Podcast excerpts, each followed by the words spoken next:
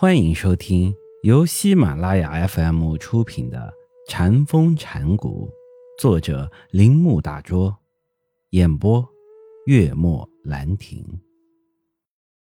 慧能说“本来无一物”这句话时，我们发现了他禅学的主旨，认识了他与过去及同时代人之间的不同之处。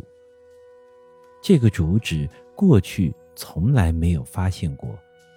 当后继的禅师们指出这个本来心出现于每一个别心中，并指出它的绝对清净性时，这现于和清净的观念总会使人认为有一个别心体存在。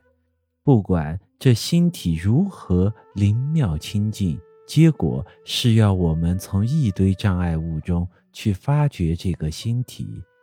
另一方面，慧能的无一物观念又可能使人落入无底深渊，这无疑会产生一种彻底孤寂的感觉。波若波罗蜜多哲学也是慧能的哲学，往往有这种结果。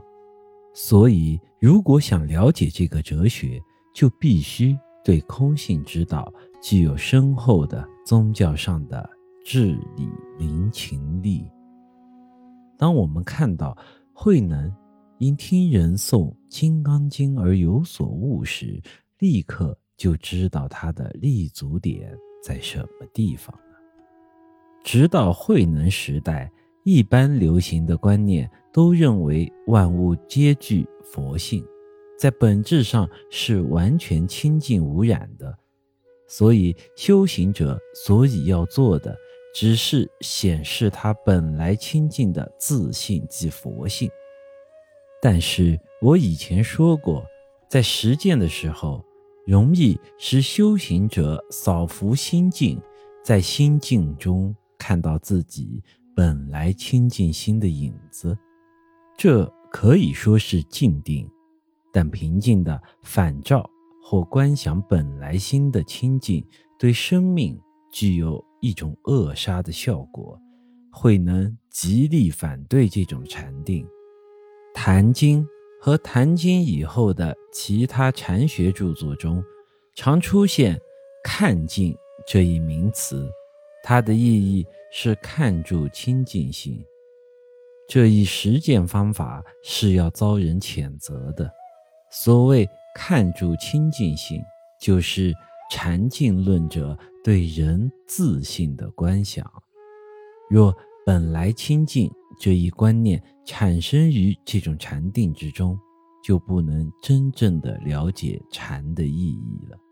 神秀的思想极其明显的带有强烈的寂静论或反照色彩，所以慧能说“本来无一物”这句话时，完全是他独创的，虽然。这句话最后是归于般若波罗蜜多的，这确实是禅定功夫的一种革命，因为它建立了真正属于佛家的东西，并同时保留了达摩的真正精神。现在慧能和他的信从者用新名词“见性”代替“看境”。见性之意，乃是见到心的本性。看和见，都是与视觉有关，但看含有手和眼，是看一个独立于看者之外的对象。所看与能看是彼此独立的，见与之不同。见表示纯粹见的活动，当它。和性即本性或是本心连在一起时，便是见到了万物的究竟本性，而不是看。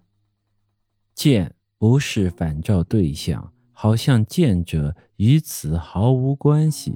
相反，见是见者与被见者合为一体，不仅同一，而且自觉。说的再确切一些。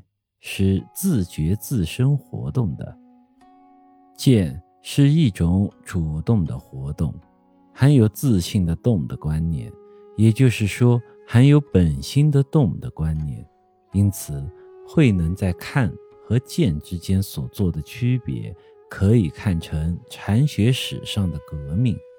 所以“本来无一物”这句话，最后消除了清净这一观念所带来的错误。实际上，清净指空，它否定一切性质，是绝对空无状态。